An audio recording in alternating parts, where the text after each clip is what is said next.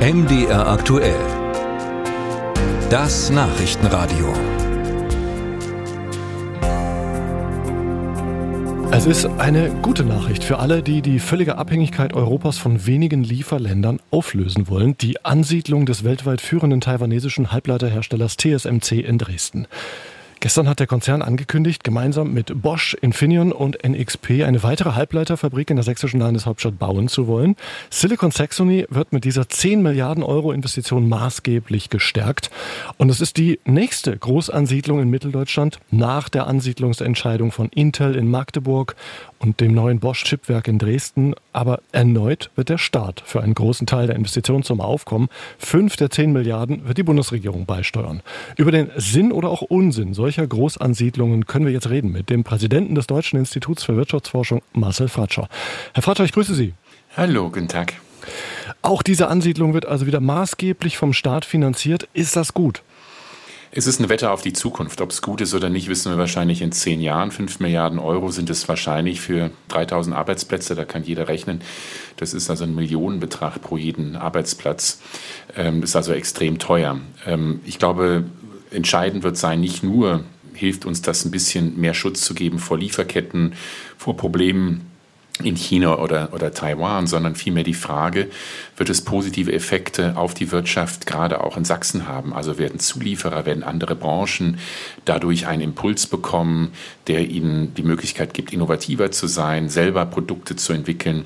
Das ist die große Frage und die große Hoffnung, also dass über TSMC hinaus äh, eben neue Arbeitsplätze, innovative, gute Arbeitsplätze dort entstehen. Und das ist genau die Wette auf die Zukunft, die wir heute noch nicht beantworten können. Ja.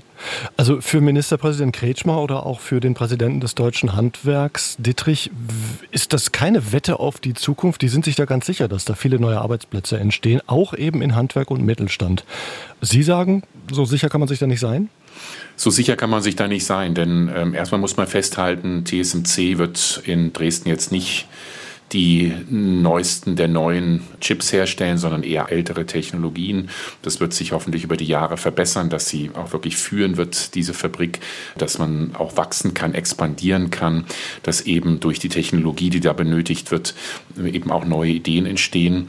Große Frage ist, werden genug Fachkräfte in der Region sein, die diese Arbeitsplätze füllen können? Das ist ganz entscheidend auch für andere Unternehmen, ob sie sich dann in Dresden und der Umgebung ansiedeln. Haben diese Unternehmen die richtige Infrastruktur? Wir haben in Deutschland eine der schlechtesten digitalen Infrastrukturen.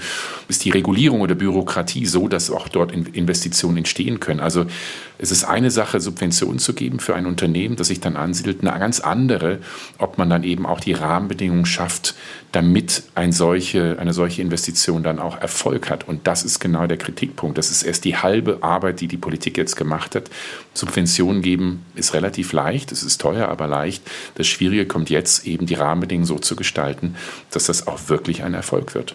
Und wenn wir uns das große Ziel angucken, also die europäische Souveränität, die technologische Unabhängigkeit als strategisches Ziel, ist ja die Frage, ob das diese hohe Beteiligung der Steuerzahler immer wieder und immer wieder erneut rechtfertigt. Und hören wir mal kurz, was Wirtschaftsminister Robert Habeck genau dazu zu diesem Fall TSMC gesagt hat. Das sind Zukunftsentscheidungen, die wir hier sehen und sie sind nicht ganz billig, das ist richtig, aber das ist die Technik, die wir in Zukunft haben müssen. Und dass diese Firmen TSMC heute, Bosch, Infineon, NXP, aber vor einigen Wochen Intel sich für diesen Standort, für Deutschland entscheiden, zeigt, dass dieses Land wettbewerbsfähig ist. Jetzt könnte man das auch bösartig ausdrücken und sagen, ja, wir sind nur noch wettbewerbsfähig, wenn der Bürger einen großen Teil von solchen Investitionen mitbezahlt.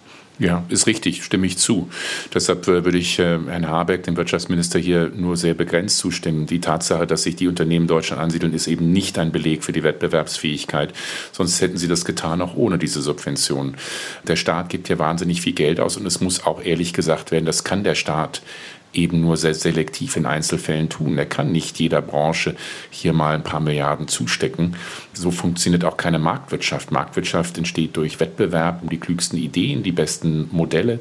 Also ich halte es für richtig, in zentralen Technologiebereichen wie Halbleiter jetzt oder eben auch Batterietechnik. Auch da sind ja viele Milliarden in Investitionen, staatlichen Hilfen geflossen in den vergangenen Jahren oder bei künstlicher Intelligenz. Dass man in manchen Schlüsselbereichen, dass der Staat auch dort mit Geld in die Verantwortung gehen kann, ist richtig. Nur man muss eben auch offen ehrlich sagen, das Geld, das dann dort ausgegeben wird, fehlt anderswo. Und das muss, gehört zur Ehrlichkeit eben auch dazu. Jetzt sagen Sie uns so einem Nebensatz, äh, Fachkräfte beispielsweise, Hochqualifizierte. Genau das ist ja die Angst, die TSMC bis zuletzt hatte, äh, dass es nicht genug hochqualifizierte Fachkräfte in Sachsen gibt. Und das Land fällt jetzt auch nicht gerade auf durch ein gutes Klima für Einwanderer, die hier arbeiten wollen. Im Gegenteil.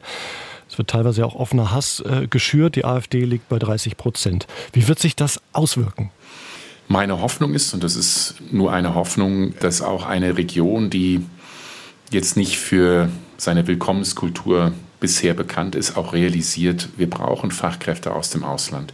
Das hat einen riesigen wirtschaftlichen Nutzen, gerade auch für die Menschen, die in Sachsen heute leben. Wenn Menschen sagen, ja, da möchte ich mein Zuhause suchen.